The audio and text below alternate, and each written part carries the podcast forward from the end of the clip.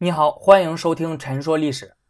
那上期节目呢，我们聊完了莫高窟的一个整体的发展史啊。这期呢，咱们就说一下让莫高窟名扬世界的藏经洞。呃，明清时期的莫高窟就已经停止营造了啊，也没有人维护管理，所以呢，基本上淹没无闻。直到一九零零年藏经洞的发现，才让莫高窟重回世人面前。因此呢，今年也是藏经洞发现一百二十周年。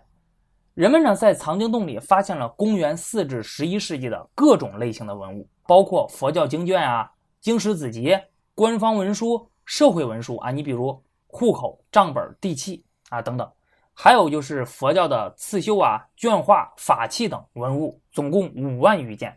那为研究中国以及中亚古代的历史、地理、宗教、民族、语言、艺术等等，提供了数量极其巨大。内容极为丰富的珍贵的资料，因此呢，这是一个非常重要的发现。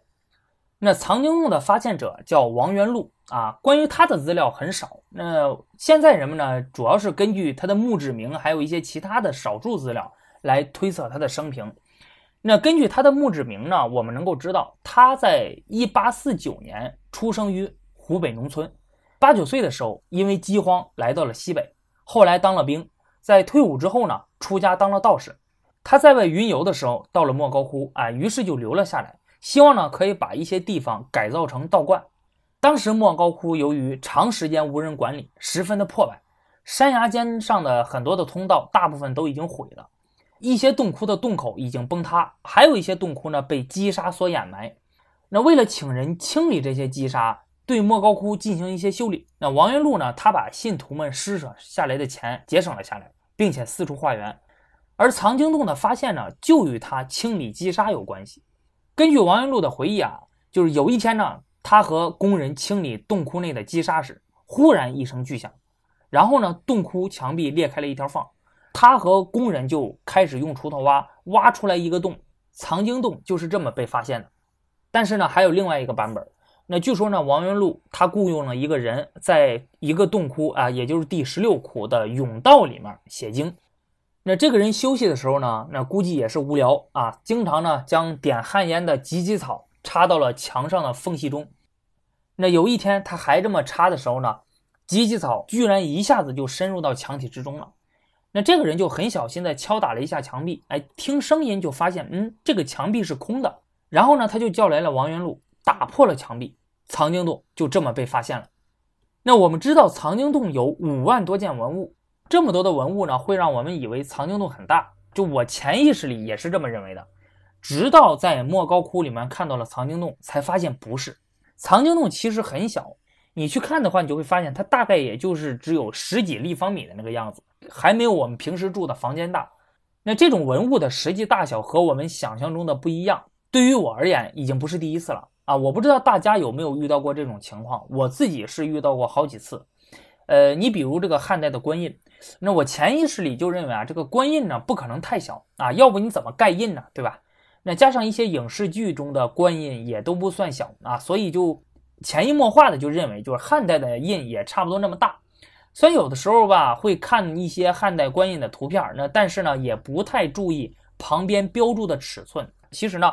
很多书它也不会标注官印的这个尺寸，那但是当我到陕西历史博物馆参观的时候，我才发现汉代的官印呢其实很小，长宽一般也就是两三厘米而已啊，就那么一点儿。所以这几次经历给我的一个经验教训就是，之后再看文物资料的时候，一定要注意看清楚图片旁边所标注的文物尺寸，不能想当然。那现在话说回来。藏经洞里面的这些文物的价值，当地很少有人能够意识到。那王元禄呢？他挑出了一些佛经的写卷和卷画啊，送给了附近的官绅还有士大夫们。但是呢，没有人对这些经书感兴趣。那其中有一位是他年轻时当兵的上司啊，这个人甚至觉得这些古代写经的这个书法还不如自己写的好啊，所以也不知道这个东西有什么价值。后来的敦煌县长汪宗翰。他把几本绘画和经卷就送给了当时担任甘肃学政的叶昌炽。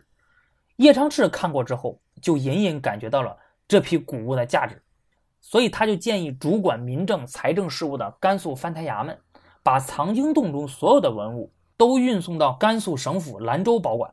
但是这个藩台衙门回答说啊，没有经费。不过呢，你也不能不管，所以藩台衙门就要求王元禄代为看管这些文物啊。不过钱一分不给，所以这些文物就继续留在了莫高窟的藏经洞内。而此时的英国探险家斯坦因呢，他正在新疆探险。一九零七年春，斯坦因到达了敦煌莫高窟。斯坦因呢，打听到藏经洞里有大量的文物啊，因此就想进去一探究竟。但是呢，王元禄不让他进去。斯坦因他在和王元禄交往过后呢，就觉得王元禄这个人不太好对付。你用金钱来收买，显然是不太可能的，因为这会伤害他的宗教情感。他后来就发现王元禄这个人呢，对玄奘取经的故事非常的感兴趣，所以他经常和王元禄聊玄奘的故事，而且和他说说这个当年啊，这玄奘把经从印度取回来了，而我呢是从印度来的，是唐僧的在天之灵将这些经卷托付给了我。要我把这些东西重新带回印度去，啊，你别说这一招还挺管用。那王元禄后来呢，就终于放斯坦因进去了。斯坦因进去之后，就看到了那么多的文物，欣喜若狂。但是呢，他也看出来了，王元禄绝对不会同意让他把所有的文物都带走。所以斯坦因花了两百两银子，把其中的九千多卷文书和五百幅佛像卷画带走了。事后，斯坦因就很得意地写信给他的一个朋友说啊。说在欧洲呢，只要买一个梵文的贝叶写本，就要花这么多钱了。那在被斯坦因带走的经卷之中呢，其中有一个雕版印刷的佛教经典《金刚经》，那这个是迄今所知的世界上最早的有刊印日期的印刷品，上面清楚的记载了这部作品印刷于大唐咸通九年啊，也就是公元八六八年。这个作品在这个我们中学的历史课本上也出现过啊。如今呢，它已经成为了。大英博物馆收藏的最珍贵的文物之一。那在北京的朋友，或者之后去北京的朋友呢，可以注意一下，在北京地铁一号线和二号线的换乘站建国门站，哎，你就可以发现它里面的墙壁上就印有这幅雕版印刷的《金刚经》。在斯坦因走后十个月，一九零八年二月，以伯希和为首的法国探险队到达了敦煌。那伯希和这一年二十九岁。但是精通十三国语言，包括汉语，他用一口流利的汉语，很快就赢得了王元禄的好感。伯希和呢，当时还带来了一位专业的摄影师啊，这个人呢，对莫高窟进行了第一次全面的拍摄。呃，现在我们能看到的当时藏经洞洞内状况的唯一的一张照片，就是伯希和团队的摄影师拍摄的。那伯希和在到莫高窟之前呢，就已经听说了斯坦因从这里带走了大批的经卷。原本他非常担心啊，斯坦因会把这些文物搜罗一空，呃，但是他进入了藏经洞之后，才发现还剩下了很多，而且其中很多都是精品啊。因为斯坦因他不懂汉语，所以拿的时候呢，并没有仔细的挑选。但是伯希和是精通汉语的啊，所以他用了整整三个星期的时间，将剩下的经卷全部都翻阅了一遍，并且从中精心挑选了七千件藏经洞文物。给了王元禄五百两银子，然后就带走了，啊，所以这个你也能看得出来啊，你身为文物贩子，你文化水平太低也不行。一九零九年九月四日，伯希和在北京的六国饭店呢举行了招待会，京城的学界名人几乎就都参加了。会上呢，他将随身携带的一箱敦煌写本精品公开展览出来，使得当时的著名学者罗振玉等人大惊不已，因为当时中国的宋版书就已经很稀少了啊。现在呢，竟然有人带来了他们从未见过的六朝、隋唐的古写本，这个一下就震动了整个北京的学术界。那在这些人的呼吁下，一九零九年冬天，清政府下令押送剩余的经书进京。但是呢，经书并没有装箱，只是用草席草草的遮盖。从敦煌到北京一路上就有经卷丢失，沿途的地方官员呢也有克扣。而到了北京之后，负责押运的官员直接就把。这些文物运到了自己的家里，然后挑选精美的经卷据为己有啊！因为怕被人发现呢，他们还将许多的经卷一分为二，那自己留一部分，上交一部分。这个可以说对文物造成了极大的损害。那如今五万多件的藏经洞文物之中，超过五分之四流落海外，被分藏于英法日俄美印度丹麦等十多个国家的四五十个机构之中，国内仅存的不到五分之一。国内的大部分呢，都收藏于中国国家图书馆里，就是那里面呢还有敦煌遗书的展览，有兴趣的可以去看一下。啊。当然，为了安全啊，还是等这个疫情过后再去。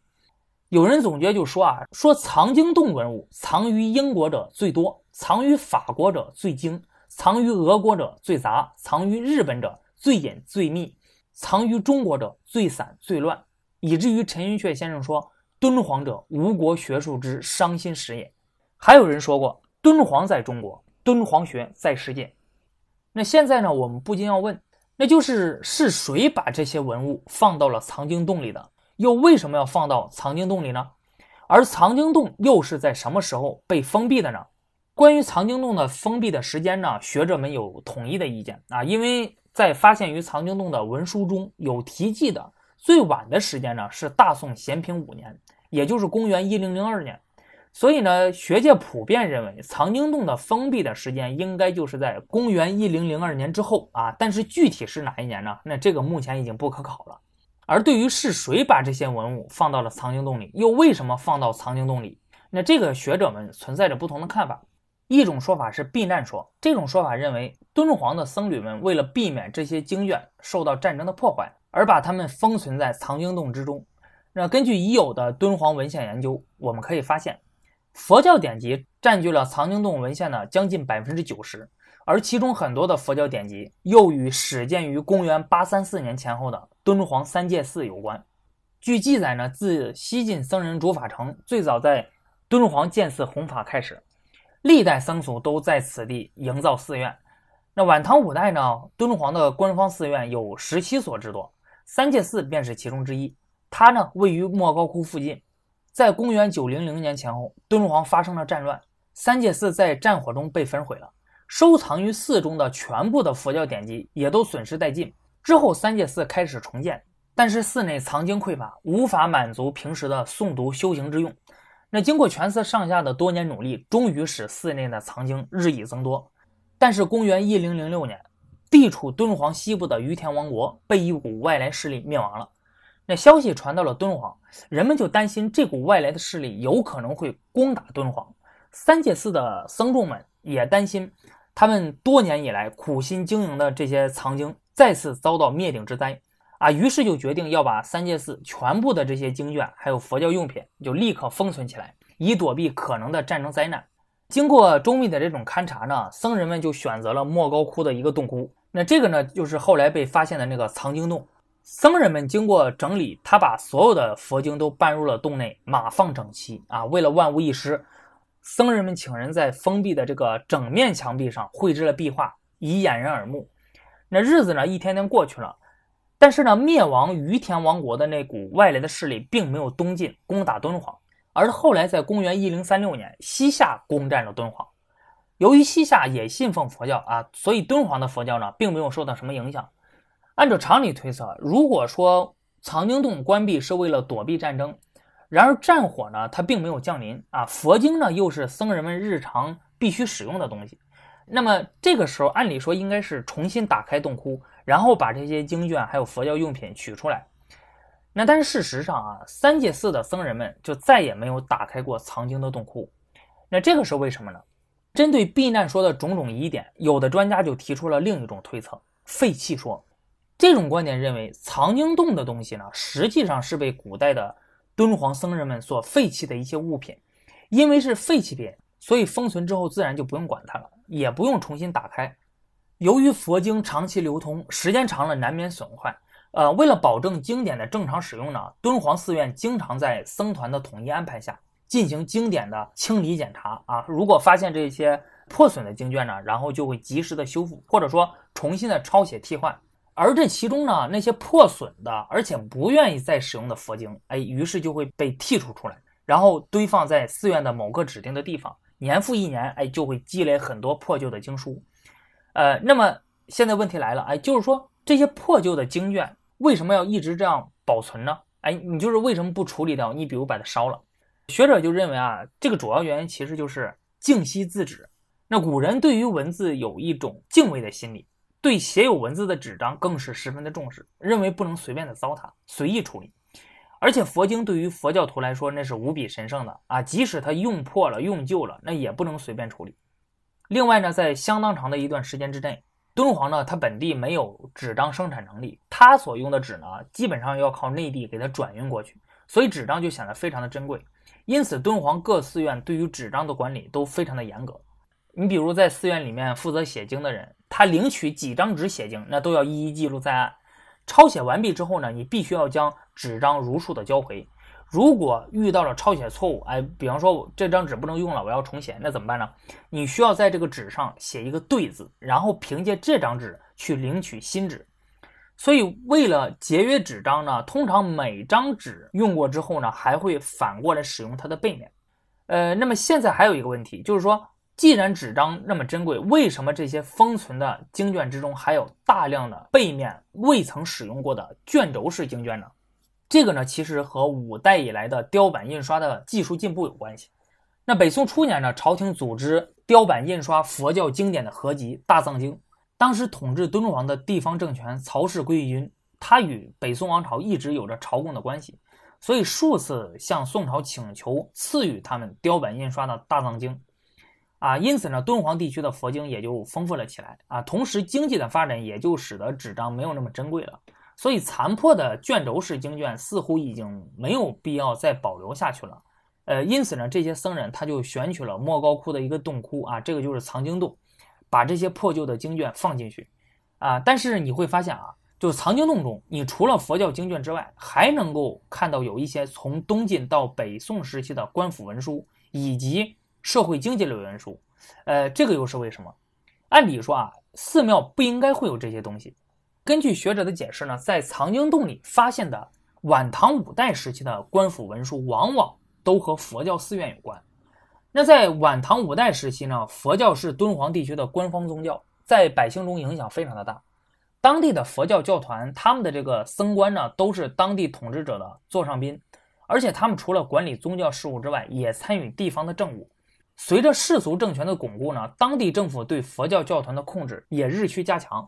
那甚至百姓出家呢，也要经过节度使的同意，所以你会发现有这些官府文书。而另外有一批晚唐时期的官府文书，它其实是因为僧人利用它的背面抄写佛教文献，哎，所以保留了下来。那至于在藏经洞里面发现的这种社会经济类的文书呢，其实是因为在晚唐五代的时候呢，敦煌的僧人们也可以拥有与普通百姓一样的经济生活，从事农耕劳作，拥有私产。还要按照官府规定承担赋税，甚至要服兵役和杂役。所以呢，在藏经洞出土的敦煌文献之中，出现了借据啊、房契啊、账本等社会经济类的文书，哎，也就显得比较正常了。说到这里，你也许会觉得废弃说似乎很完美的回答了关于藏经洞文物的种种疑问，但是呢，还有一个问题，它无法回答。那就是在公元一九零零年，当藏经洞被发现时，那这些经卷文书被整整齐齐的码放在了那里。那虽然道士王元禄不断的翻弄，但是呢，直到一九零七年斯坦因到来的时候呢，藏经洞还是基本上保持了原貌。那按照斯坦因他在《斯坦因西域考古记》中对于藏经洞的描述，有专家就认为藏经洞中的汉藏文佛经那是按照佛教经录分制存放的原则摆放的。摆放的非常有规律，其他种类文字的文献以及绘画也都按分类存放在一个个的包裹之中。那这个呢，就有点像图书馆里的书啊，按照学科呀，还有朝代等分类摆放，以便于人们查找。既然这些都是废弃品的话，那么你为什么还要如此认真的加以处理呢？关于这一点，废弃说也没有办法给出解释。那如今呢，围绕着藏经洞还是有很多的谜团尚未解开的。那这个就需要更多人的努力去推进这方面的研究。那好的，那本期咱们就聊到这里，咱们下期再见。